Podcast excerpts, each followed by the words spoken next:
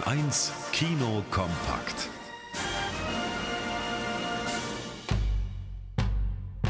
Ja, die deutsche Fußballnationalmannschaft ist im Tief. Aber was sollen erst die Menschen in amerikanisch Samoa sagen? Ihr Team steht in der Weltrangliste wirklich ganz unten. Dafür spielt es jetzt die Hauptrolle in der Komödie Next Goal Wins. Wir haben nicht ein einziges Tor in der Geschichte unseres Landes geschossen, seit wir eine Fußballmannschaft haben. Merkt euch meine Worte. Ab jetzt wird sich das ändern. Ich besorge uns einen neuen Trainer. Weil kein Profi freiwillig in einen Südsee-Inselstaat mit null Fußballtalenten geht, müssen die Samoa einen geschassten Startrainer mit Alkoholproblemen nehmen. Michael Fassbender spielt den schlecht gelaunten Kerl, der aus einer Gurkentruppe zwar keine Fußballzauberer machen kann, aber dafür selbst eine Menge lernt von den tiefen, entspannten Südseebewohnern.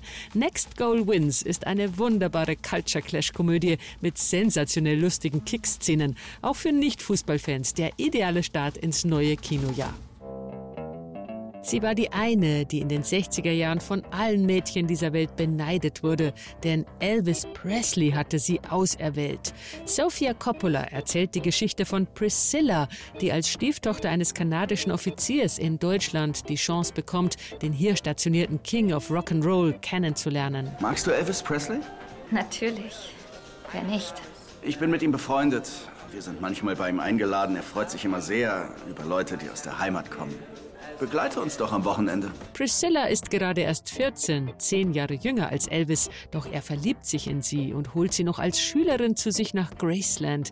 Ein Mädchentraum, aus dem die Filmheldin dann langsam erwachen muss. Denn für Elvis soll sie immer nur das süße Püppchen sein und ohnehin ist er kaum zu Hause.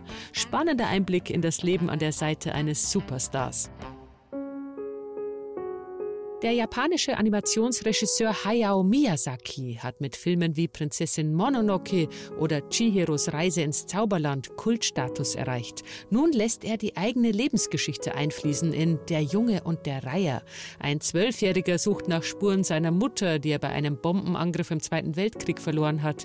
Er findet zunächst einen geheimnisvollen Turm, der in eine andere Welt führt, und einen geflügelten Begleiter. Du törichter Vogel. Du wirst ihm auf seiner Suche den Weg weisen. Der Junge und der Reiher erzählt fantastisch und philosophisch von Trauer und vom Erwachsenwerden, vielleicht das letzte Meisterwerk des inzwischen 82-jährigen Miyazaki. Wally Müller, Bayern 1.